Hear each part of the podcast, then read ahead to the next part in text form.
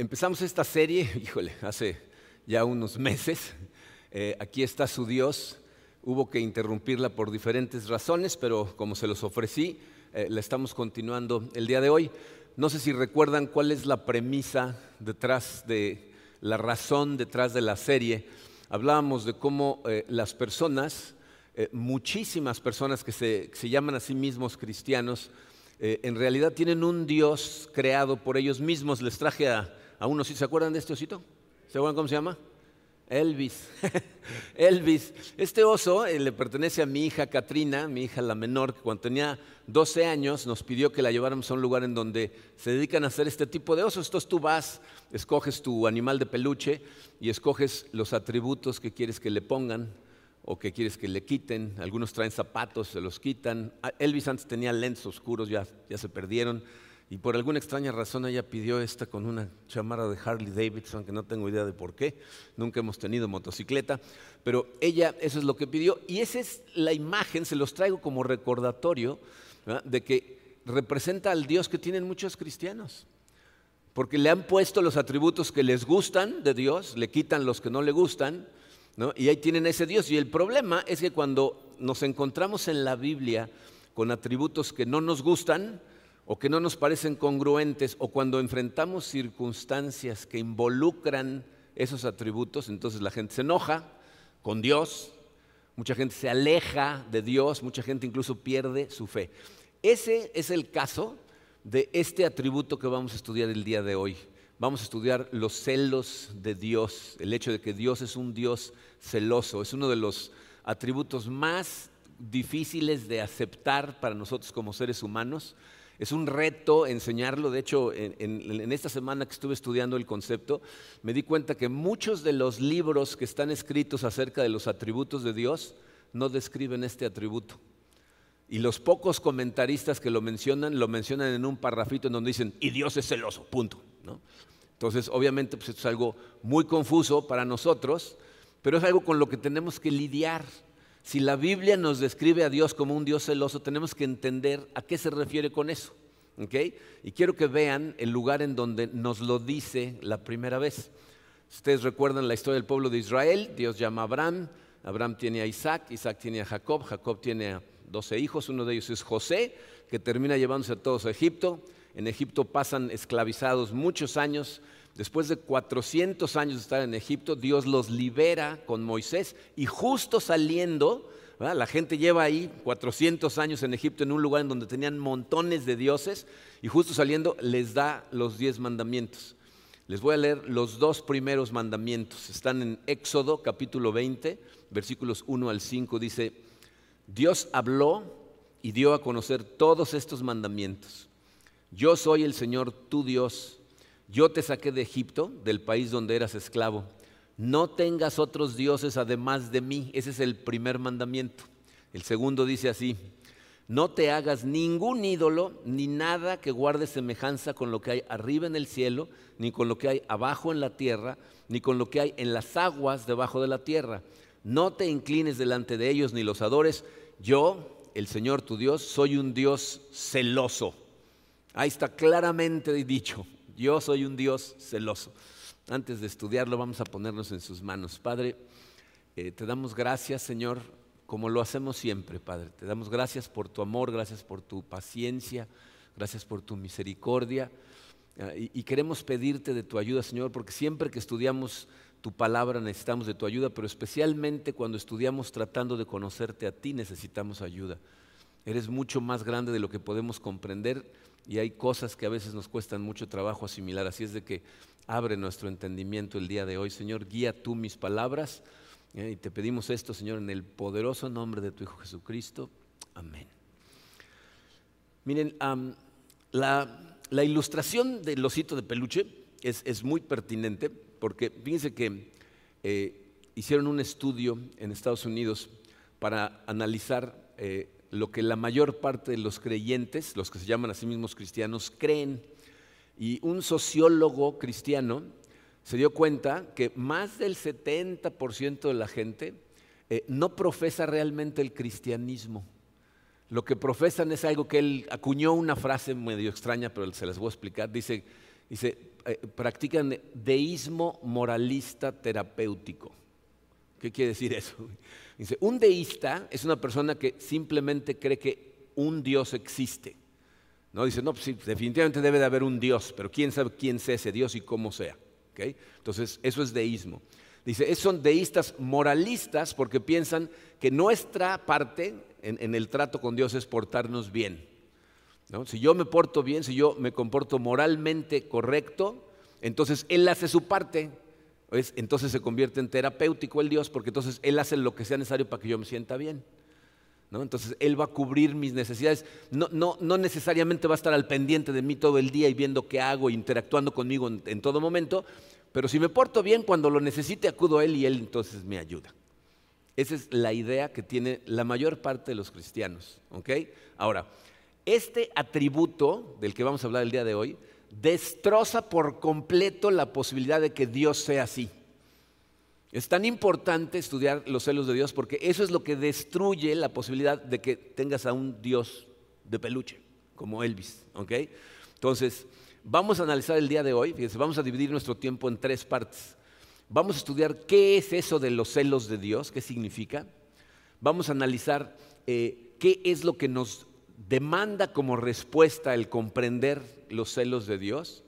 Y en último lugar vamos a ver cómo le podemos hacer para hacer eso. ¿ok? Entonces vamos a empezar con el número uno romano. Dice, ¿qué es el celo de Dios? Miren, lo primero que quiero que noten es que el concepto de que Dios es celoso no, no se encuentra en un texto oscuro, perdido en la Biblia, que tuvimos que escudriñar la Biblia para encontrarlo. Está en medio de los diez mandamientos, que es un texto central a la Biblia. ¿Ok? Entonces no está escondido en el Antiguo Testamento y no es nada más un concepto del Antiguo Testamento, también lo encontramos en el Nuevo Testamento. Eh, y, de varias formas. Una de ellas, por ejemplo, la encontramos en la primera carta a los Corintios. El apóstol Pablo le está escribiendo a los cristianos en Corinto y en el capítulo 10, versículo 22, les está diciendo antes, no se mezclen con las cosas del mundo y les hace esta pregunta, ¿o vamos a provocar a celos al Señor? O sea, ahí Pablo está hablando de cómo nosotros con nuestro comportamiento podemos provocar los celos de Dios. Miren, eh, eh, esto es muy confuso para nosotros porque en todos los lugares en la Biblia en donde se habla de celos, la Biblia les llama a los celos un pecado, excepto cuando se trata de Dios. O sea, si se trata de nosotros, fíjense lo que dice, por ejemplo, Primera de Corintios 3:3, dice, "Tienen celos unos de otros y se pelean entre sí. ¿Acaso eso no demuestra que los controla su naturaleza pecaminosa? No viven como la gente del mundo. O sea, Pablo está diciendo, cuando se comportan celosos, están demostrando ser pecadores.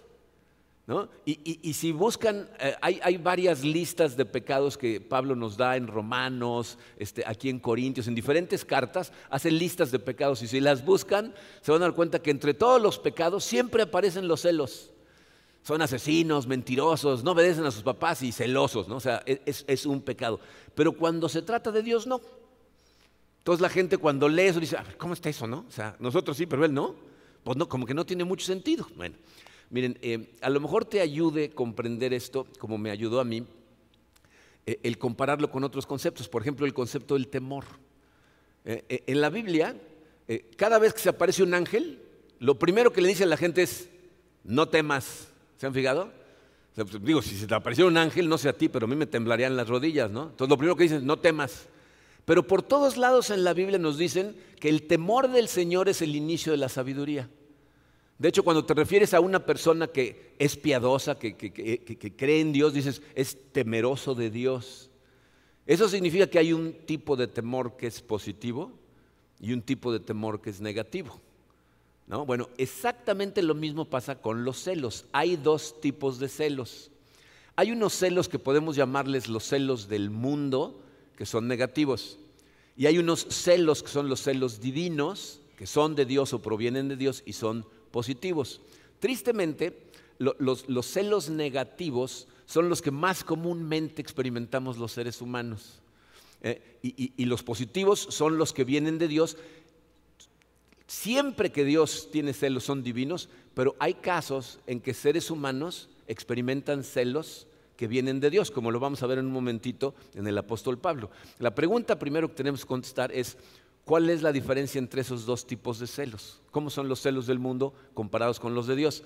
Miren, los celos negativos los podemos ver desplegados en todo su esplendor eh, eh, en una situación que pasa entre dos personajes muy conocidos del Antiguo Testamento, que son el rey Saúl y el rey David. Si no conoces la historia de Israel, el rey Saúl fue el primer rey de Israel. Dios no quería que tuvieran reyes, querían que lo vieran a él como rey, pero los israelitas son muy tercos y dicen, no, queremos un rey, entonces les pone a Saúl. Y cuando, cuando Saúl empieza a reinar Israel, al principio la gente lo ama, lo quieren mucho, es una persona atractiva, muy alta, están todos enamorados de él. Pero de pronto aparece David en la escena y, al principio, si, leen esta historia, se van a dar cuenta que eh, Saúl ama a David lo aprecia, le dice a su papá, déjamelo aquí a servirme, no quiero que se vaya, ¿no? Lo ama.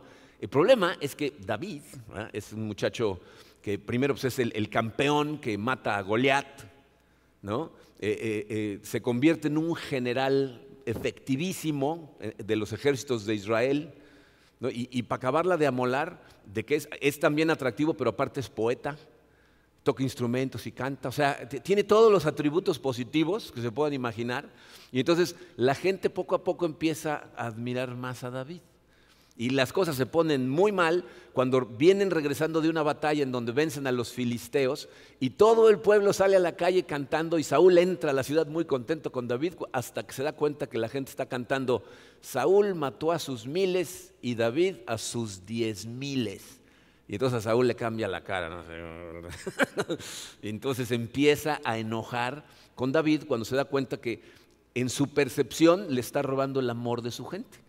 Y llega un momento en que Saúl pierde la cabeza y lo empieza, o sea, sus celos, fíjense, se convierten en una emoción que es la que normalmente se asocian con los celos humanos. Se empieza a llenar de envidia. ¿no? Se empieza a enojar porque le empieza a dar envidia que la gente ahora prefiere a David. Y entonces se enoja con la gente porque prefieren a David, pero con el que más se enoja es con David y lo empieza a perseguir y lo empieza a tratar de matar. ¿Por qué? Porque los celos humanos son básicamente egoístas. Son acerca de ti, no de la otra persona. Entonces fíjense lo que sucede, les puse en su programa esto. Los celos del mundo son un amor envidioso, egoísta, que se convierte en odio. Es, lo que antes era un amor, empieza como dolor por la pérdida del amor, pero se empieza a convertir en un enojo totalmente destructivo porque lo que hace es afecta tu ego, ¿no? tu, orgullo queda herido y entonces ese amor es reemplazado por odio y en muchos casos ataca, ¿no? ataca lo que antes era el objeto de su amor.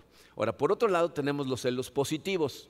Y miren, para, entender estos, vamos a leer este versículo que es central a entender los, celos divinos. Está en 2 Corintios 11, versículo 2. Les dice Pablo a los Corintios, el celo que siento por ustedes proviene de Dios, pues los tengo prometidos a un solo esposo que es Cristo para presentárselos como una virgen pura. Entonces, noten para empezar la diferencia. Los celos divinos no son celos de alguien, son celos por alguien. Aquí Pablo no está diciendo, tengo celos de estas personas, dice, yo tengo celos por ustedes, porque los tengo prometidos a Dios, porque ustedes iban en el camino en el que iban a ser entregados como una virgen pura a Dios y en este momento les están entrando ideas en la cabeza que están desviando su comportamiento y, están comprando esas falsas ideas como si nada. Entonces tiene un enojo, un, dolor, porque alguien está tomando decisiones equivocadas que les van a causar daño. Eh, pero no malentiendan, aquí fíjense, Pablo los está confrontando y está enojado. Pero hay una gran diferencia en su enojo. ¿no? Les dice, ¿qué hacen? ¿Cómo se les ocurre cambiar de dirección? Esto no está bien para ustedes. Pero ¿saben por qué se lo divino? Porque su amor se mantiene amor. Dice en su programa, los celos de Dios son un amor enojado que se mantiene siendo amor. O sea, aunque, aunque le enoja lo que está pasando, el amor que siente por el objeto de su amor sigue siendo amor. Está preocupado por las personas a las que ama porque están tomando un camino equivocado y sabe que van de camino a un tiradero y por amor quiere que regresen al camino correcto. Entonces, no es acerca de Pablo, no es acerca de su ego o su orgullo herido, es acerca de la pérdida de una relación que va a causar problemas. Entonces, fíjense, para decirlo eh, de forma reducida, el celo divino es un amor luchando para evitar que se extinga el amor los celos del mundo es un amor que se está extinguiendo. O que ya se extinguió, ya desapareció. ¿Ok? Entonces, uno deja de ser amor, el otro siempre se mantiene amando. Y miren, quiero que noten también una cosa que es muy importante. En la época en la que estas cosas se escribieron para la gente de Israel, tienes que darte cuenta de que lo que el concepto del que está hablando es algo excepcional, es algo totalmente novedoso. Porque en esa época todas las culturas eran politeístas, es decir, todas las culturas tenían un montón de dioses. El pueblo de Israel acaba de salir de Egipto en donde tenían cientos de dioses, ¿ok? Y entonces ellos tenían dioses para, para todo tipo de cosas. Y aunque lidiaban más con unos dioses que con otros, dependiendo de cuál era su actividad, ¿no? porque había dioses de, la lluvia, dioses de la guerra, dioses del amor, dioses de la vida, dioses de la muerte, entonces, dependiendo de la situación, ibas a un dios o ibas a otro, pero tratabas de tener contentos a todos y los dioses estaban bien con eso. Les daba igual, o sea, mientras les dieras a ellos también sus ofrendas, podías estarle haciendo ofrendas a otros dioses. Y de pronto se aparece Yahweh y dice, de ninguna manera. ¿Quieres tener relación conmigo? Nada más conmigo. No puedes rendirle culto a ningún otro Dios. Tiene que ser una relación exclusiva. Entonces, lo que les está diciendo cuando les dice, soy un Dios celoso, les está diciendo, a mí no me vas a tratar como tratas a tus demás diosesitos, esos que te hiciste de madera. Yo quiero un compromiso exclusivo, quiero estar al centro de tu vida y quiero tener una relación profunda de amor contigo. Y eso en la época era una novedad, un Dios exclusivo. Pero si lo piensan, sigue siendo una locura en nuestros días. Porque de eso estamos hablando en esta serie. Eso es lo que la mayor parte de la gente está haciendo cuando crean su Dios, ese deísmo moralista terapéutico, crean a su Dios como Elvis. Lo que están diciendo es, yo quiero un Dios que cumpla mis deseos, pero que no exija demasiado. Que me deje tener mi relación con mis otros ídolos sin mucho problema, pero si yo lo necesito, entonces que me dé lo que yo quiero. Si es Luis, eh, un excelente autor cristiano que hemos mencionado muchas veces, eh, dice una frase muy simpática, dice, los cristianos hoy en día no quieren un Dios padre, quieren un Dios abuelo. ¿No? O sea, los papás que hacen, ponen reglas, hacen que los niños obedezcan, están preocupados por su carácter. Los abuelos todo lo quieren es caerle bien a los nietos, ¿no? Se los das y los echan a perder, les dan helado para desayunar, ¿no? O sea, hacen lo que sea necesario para que el niño esté contento. Y entonces la gente dice, yo no, no quiero un Dios padre, quiero un Dios abuelo. Entonces no queremos un Dios padre y mucho menos un Dios esposo, como nos lo pinta Pablo. E incluso hay personas que van más allá y ni siquiera quieren un Dios abuelo, quieren al genio de la lámpara. Que, cuando ellos froten la lámpara les conceda deseos. Pero aquí la Biblia nos dice, no, Dios es un Dios celoso y demanda una relación especial contigo. Y esta es la segunda parte del mensaje. ¿Qué espera exactamente Dios de nosotros? ¿No? Porque evidentemente el hecho de que Dios sea celoso significa que quiere una relación contigo, pero es una relación especial, es una relación diferente. Y, miren, la relación más cercana que tenemos los seres humanos, que nos puede ayudar a entender qué es lo que Dios quiere de nosotros, la más cercana aquí en la tierra es el matrimonio. Es la que más se parece a la relación que Él demanda de nosotros. Por eso la Biblia usa tanto el matrimonio como una analogía de cómo funciona nuestra relación con Él, porque se parece muchísimo. Entonces, Él espera que tengamos una relación con Él marcada por tres factores. Antes de entrar a esos factores, miren, es de verdad muy importante que sean conscientes que es precisamente al inicio de los diez mandamientos que Dios nos dice que es un Dios celoso que desea una relación especial, porque eso significa que los diez mandamientos no son solamente una lista de reglas, sino es la forma a través de la cual tú te puedes relacionar con Él. Es, como un manual de cómo relacionarte bien con Dios. Y si entendieras los diez mandamientos de esa manera, como el medio para la relación, entonces verías a los diez mandamientos de una manera totalmente diferente. Y al, final del mensaje te voy a explicar cómo los deberíamos de ver y vas a ver que va a tener sentido. Pero bueno, es una relación que está basada en tres características o factores. La letra A, Dios demanda de nosotros prioridad. O sea, Él quiere ser para ti en tu vida tu prioridad número uno. Y, y, nos dice de qué está hablando en los versículos 4 y 5 que ya leímos, de Éxodo 20, los voy a volver a leer, que dice estas palabras justo antes de decir que es un Dios celoso. Dice, no te hagas ningún ídolo, ni nada que guarde eh, semejanza con lo que hay arriba en el cielo, ni con lo que hay abajo en la tierra, ni con lo que hay en las aguas debajo de la tierra. No te inclines delante de ellos ni los adores. Fíjense, si ustedes buscan en la Biblia, cada vez que la, Biblia habla de los celos de Dios, se van a dar cuenta que casi en el 80% de los casos está hablando de idolatría. ¿Ok? Gracias a Dios, Emilio acaba de predicar una serie que se llamó Idólatras. Y todos la escucharon y ahorita estamos listos para un examen, ¿correcto? ¿No? ok. No, no, vamos a hacer ningún examen, pero miren, creo que por lo menos pueden contestar una pregunta. Ustedes, de acuerdo a lo que estudiaron acerca de los ídolos, ¿creen que todas las cosas que nosotros convertimos en un ídolo son necesariamente cosas malas, cosas negativas? No, ese es precisamente el problema, que nosotros tenemos la capacidad de hacer un ídolo de cualquier cosa.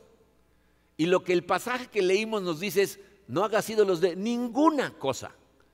Y nuestro corazón es una fábrica de ídolos. ¿No? O sea, podemos hacer ídolos de lo que sea.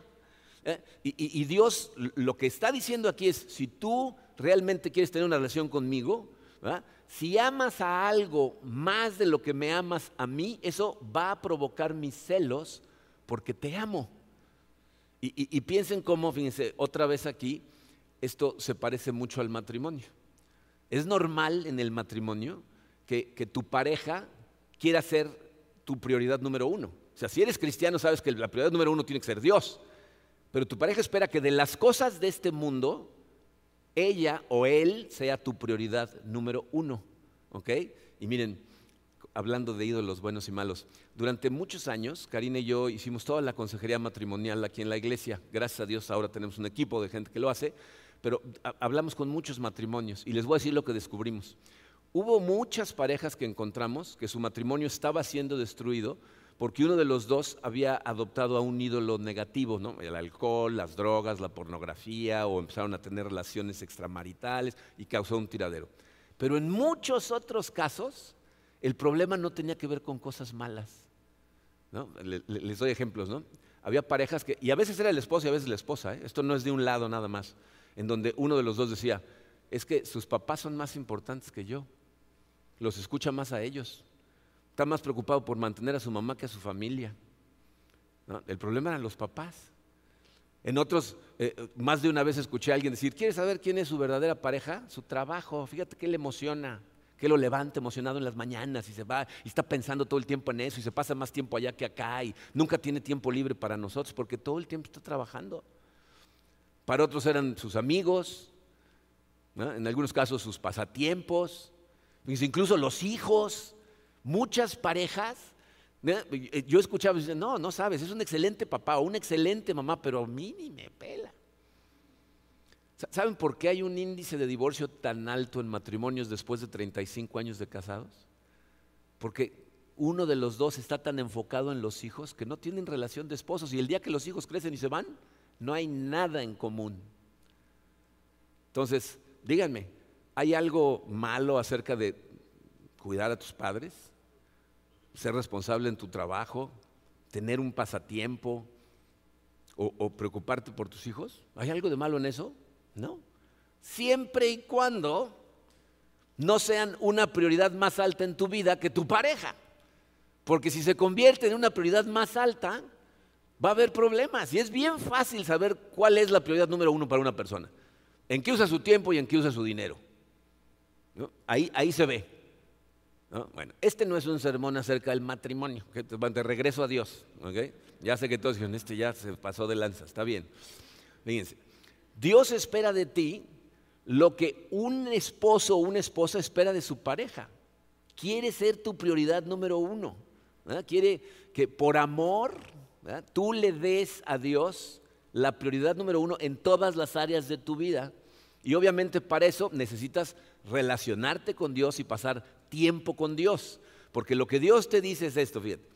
Si tú amas cualquier cosa por encima de mí, te voy a decir lo que eso significa. Si alguna otra cosa en tu vida es la fuente de tu esperanza, la, fuente de tu fortaleza, la, fuente de tu paz o la fuente de tu seguridad. Piensen, o sea, hay cosas que dices, ay, si tengo esto me siento tranquilo.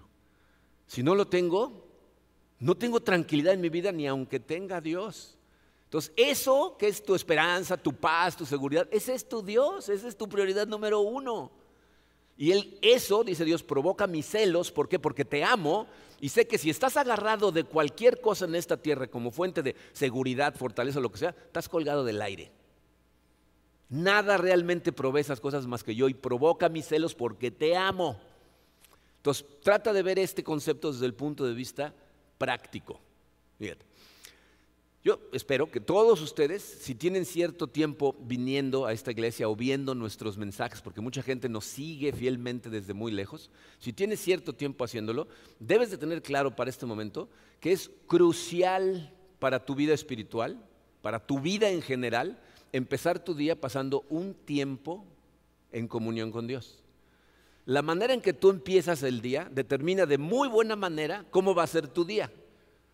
Si tú en la mañana lo primero que sucede es que te das un agarrón con tu pareja o te discutes con tus papás o, tienes problemas con un hijo tuyo, sales de tu casa y ya nada más andas buscando a ver a quién darle uno. ¿no? Porque ya llevas el nivel de estrés elevado, ya nada más hace falta que alguien te toque, ¿qué tú qué? ¿no?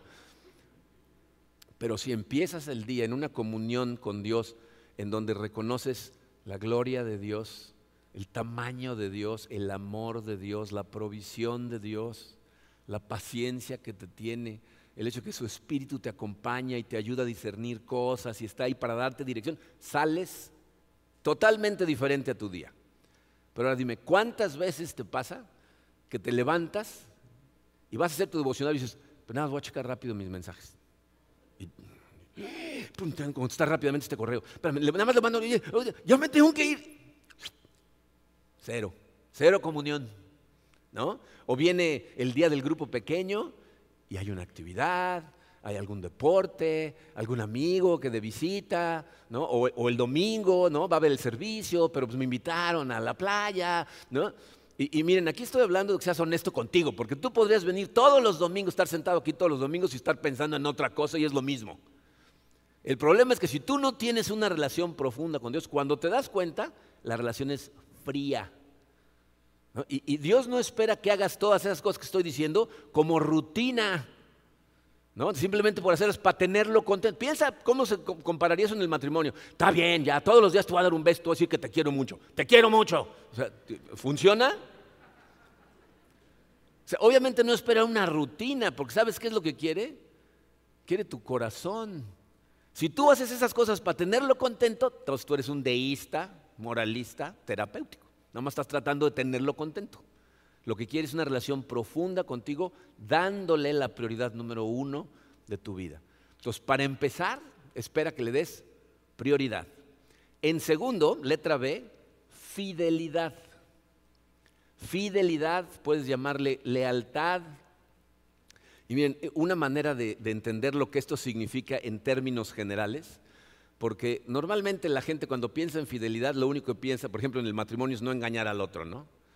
Pero, pero piensen en, eh, a lo mejor han visto películas o han leído libros si les gusta leer de historia, de cuando los reyes de antaño de repente anexaban un área nueva a su reino, o había áreas que a veces les decían, queremos ser parte de tu reino.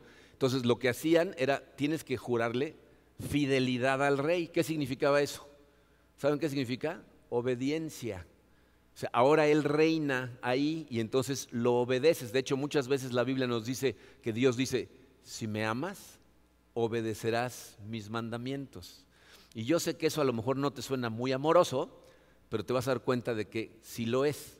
Fíjate, Dios espera de ti un comportamiento sabio, santo y puro, porque sabe que esas cosas son lo que realmente te va a hacer feliz, pero sabe que solamente pueden suceder cuando por amor obedece sus mandamientos. Dice, vamos de regreso al matrimonio. No nomás se trata, para tener un buen matrimonio, de no engañar a tu pareja. ¿no? O sea, nada más porque no le engañes no vas a tener un buen matrimonio, ¿están de acuerdo? O sea, es una parte importantísima, pero no es lo único. Cuando yo me casé con Karina, le hice una promesa en donde le dije que yo iba a amarla, a respetarla, a hacer todo lo posible por hacerla feliz en las buenas, en las malas, en la salud, en la enfermedad, en la pobreza o en la riqueza. Les confieso que hay momentos en mi vida en donde no siento muchas ganas de hacer esas cosas. Y nos pasa a todos. Pero esto no se trata de mis necesidades satisfechas, sino de la fidelidad que tengo yo a las promesas que le hice a mi esposa. Ahora, quiere que obedezcas nada más porque Él lo ordena, sino porque lo amas y crees que obedecerlo va a ser lo mejor para ti. Y fíjense cómo la gente que realmente no conoce a Dios ve las cosas de una manera muy diferente. ¿no? La gente que tiene al osito de peluche, lo que ellos piensan que Dios debería de hacer si realmente los ames, hacer lo que ellos quieran. Que las cosas sucedan como yo quiero, que me dé lo que yo le pida. Pero piensa en el tipo de Dios que sería Dios si así fuera Dios. No, si, si Dios dijera, voy a cumplir el deseo que tengas, el que dime ahorita qué quieres y te lo voy a dar. Algunos piensan, sí, ¿no? Pero piensa en esto, ¿te gustaría que le hiciera esa oferta a Dios a un niño de cinco años? ¿Sería sano para ese niño? Ese niño no duraría vivo un día, se muere de indigestión, ¿no? ¿Qué tal a un niño de 15 años? ¿Se imaginan? Lo que quisiera. Ese niño no dura un mes. Son un poco más inteligentes los niños de 15 años. ¿Qué tal a un niño de 25 años? Y aquí ya hay varios diciendo, espérate, espérate, espérate, ¿qué pasó? ¿No? Yo tengo 25 años, ¿qué estás tratando de decir? Fíjense lo que estoy tratando de decir. Si tú tienes 25 años, estás en esta sala, créeme, tu persona a los 50 años va a pensar de ti a los 25, igual que ahorita tú a los 25 piensas de cuando tenías 15 años. Vas a pensar, pero qué tarado era, no es posible. Toda la vida. Si Dios cumpliera todas las cosas que tú quisieras, ese no sería un Dios amoroso. Su amor celoso lo que quiere es lo mejor para ti, porque es un padre perfecto, un esposo perfecto. Entonces lo que su amor celoso quiere hacer es convertirte en una persona verdaderamente feliz, llena de gozo, pero eso solamente puede provenir de seguir sus mandamientos por amor, porque eso produce santidad y la santidad, lo creas o no, lo que produce es una paz en tu corazón. No saben la cantidad de personas que conozco de nuestra iglesia que toman decisiones sabiendo que son en contra de lo que Dios quiere para sus vidas y tienen una miseria total en su vida en este momento. Dice, sí es Luis, decía una cosa muy interesante. Decía, en este universo hay tres opciones. Ser Dios, ser como Dios o ser miserable. Esas son las tres opciones. O eres Dios, y, ninguno aquí es Dios, lo único que podemos es tratar de ser como Dios o resignarnos a una vida de miseria por desobedecerle. Él sabe lo que es mejor para ti. Y muchas veces lo que tú piensas que te va a llevar a la felicidad, no lo es. Entonces persigue celosamente tu obediencia porque te ama. Entonces, tenemos un Dios que espera prioridad, fidelidad, pero falta una característica sin la cual las otras dos son prácticamente imposibles. Espera intimidad. Quiere una relación íntima, profunda y real contigo. Miren, vamos a releer la primera parte del versículo 2 y quiero que pongas atención al lenguaje que utiliza Dios para describirse. Dice, yo soy el Señor, tu Dios. ¿Entienden lo que está diciendo? Soy tuyo. Ese es un lenguaje de pacto. Dios hizo un pacto con nosotros una y otra vez en la Biblia. Dice, ustedes serán mi pueblo y yo seré su Dios. En, los pactos las personas se entregan una a la otra y se pertenecen mutuamente. El, matrimonio, dice la ceremonia matrimonial, es una ceremonia de pacto, en donde lo que estás diciendo cuando prometes esas cosas es, de hoy en adelante soy tuyo, tú eres mía, estoy a tu disposición, estoy a tu servicio de hoy en adelante. Entonces me parece a mí hermoso que en medio de la declaración de que es un Dios celoso, primero nos habla de intimidad soy tuyo, soy totalmente tuyo. Miren, Piensen en, la tensión que existe entre los dos extremos de nuestra religión. Nuestra religión tiene dos extremos. Por un lado tenemos el legalismo y por el otro lado tenemos el liberalismo. Entonces, la iglesia se mueve en un péndulo entre las dos y hay iglesias que son muy legalistas y lo que te dicen es, ay de aquel individuo que no cumpla todas las reglas. Y la iglesia se convierte en la policía moral y nada más andan viendo a ver quién peca y entonces todo el mundo está preocupado pretendiendo que nunca peca. Porque si peco, entonces estoy mal. Pero sacan a Dios de la ecuación. No tengo que tener relación con Él, nada más tengo que cumplir las reglas y entonces todo está bien. Eso es el legalismo.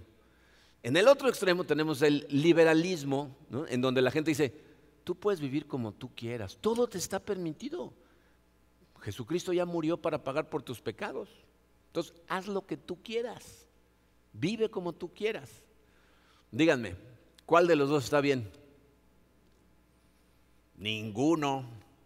No, ninguno de los dos está bien. ¿Por qué? Porque lo que Dios espera de nosotros es que vivamos diferente. ¿no? Desde que Dios creó al pueblo de Israel, quería que fuera un pueblo que la gente lo viera y dijera, esta gente es diferente, pero no a regañadientas. No que, ok, ya voy a ser bueno, está bien. ¿no? O sea, no, se trata de eso, se trata, lo que cambia verdaderamente a una persona, ¿saben qué es? Una relación de intimidad real. Eso es transformante. Si tú alguna vez has estado enamorado, entiendes esto perfectamente. Porque la otra persona no te tiene que decir cómo quiere que te comportes. Tú quieres saber cómo quiere que te comportes. Quieres entender qué le agrada, qué le desagrada, cómo te gana su corazón. Estás al pendiente de sus sueños, de sus deseos, porque lo que quieres es ganarte su corazón. Entonces la otra persona no tiene que hacer una lista de, de, todos los comportamientos. Tú quieres hacerlos.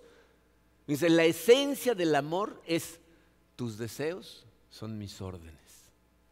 Esa es la esencia del amor. Yo quiero hacer lo que tú quieres de mí y, tú sabes que estás enamorado de alguien cuando así te sientes acerca de esa persona. Y vas a saber que tienes una relación de intimidad con Dios cuando así te sientas en tu relación con Él.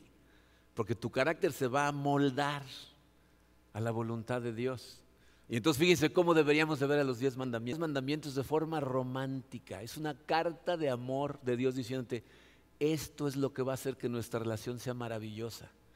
Entonces, en lugar de verlos como reglas que yo tengo que seguir, son consejos de Dios de cómo vivir una relación profunda y satisfactoria con Él. ¿Ok? Entonces, tenemos a un Dios celoso que espera prioridad, fidelidad e intimidad. Y la, la pregunta de los 64 mil es el punto número 3. ¿Cómo podemos cumplir ese llamado?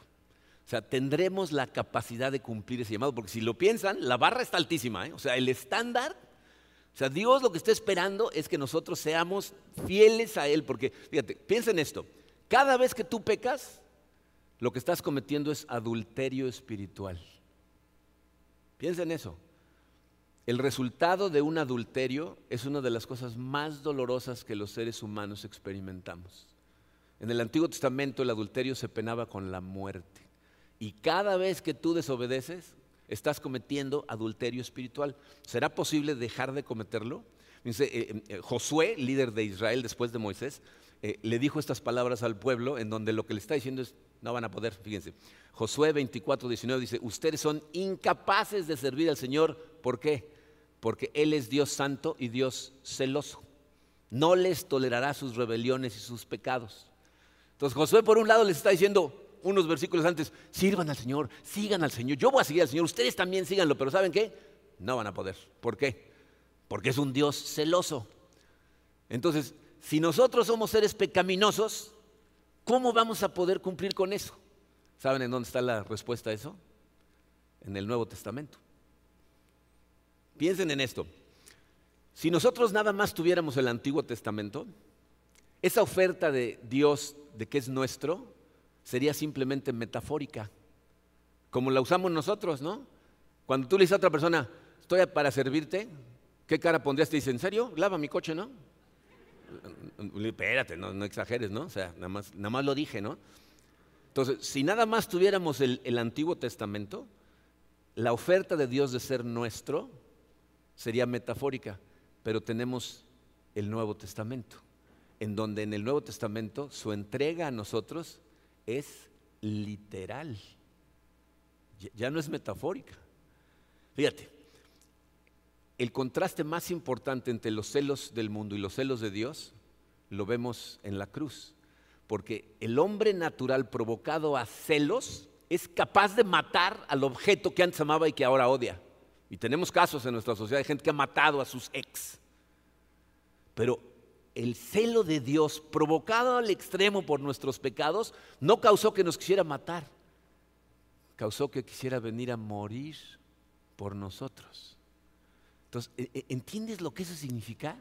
Fíjate, está resolviendo nuestro problema de relación con Él. Si tú te preguntas, ¿cómo es posible que a pesar de la cantidad de adulterios espirituales que yo cometa, siga de mi parte y siga tratando de ganarme de regreso cuando yo lo rechacé a la hora de pecar?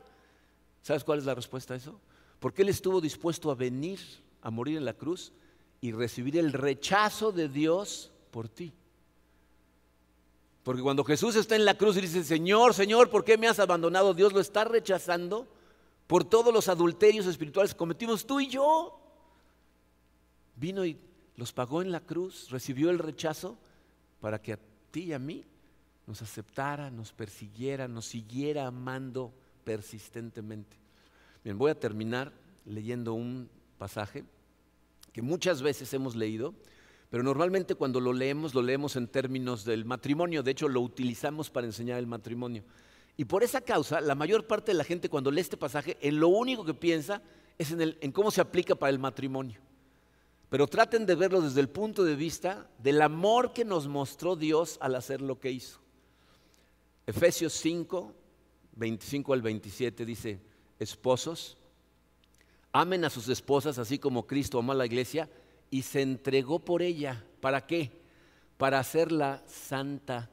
Él la purificó, lavándola con agua mediante la palabra para presentársela a sí mismo como una iglesia radiante, sin mancha, ni arruga, ni ninguna otra imperfección, sino santa e intachable.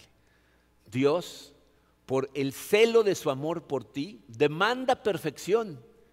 Y como tú y yo no podíamos cumplir con esa perfección, Jesucristo vino a perfeccionarnos, para entregarse a sí mismo a una iglesia santa, pura y sin mancha. Y miren, esto son más maravillosas noticias de lo que se imaginan. Porque si estudiáramos más acerca del celo de Dios, se darían cuenta que lo que principalmente causa el celo de Dios es la gloria de su santo nombre. Es su gloria. Y por una razón que no entendemos, Él ató a su gloria con nuestro gozo. Y entonces vino y nos perfeccionó para que pudiéramos tener una relación de perfección con Él y fuéramos transformados y llenos de gozo, lo cual le da gloria. Dios te persigue celosamente por amor para su gloria. Esos son los celos de Dios. Vamos a orar. Padre, Señor, te damos tantas gracias por tu amor. Te damos tantas gracias, Señor, por tu paciencia, por tu misericordia, pero especialmente, Padre, por lo que estuviste dispuesto a hacer por nosotros por amor. Sabemos, Señor, que no somos dignos de ti, sabemos que somos pecadores, que aunque hacemos un esfuerzo por caminar de forma más recta, nos tropezamos y rompemos tu corazón.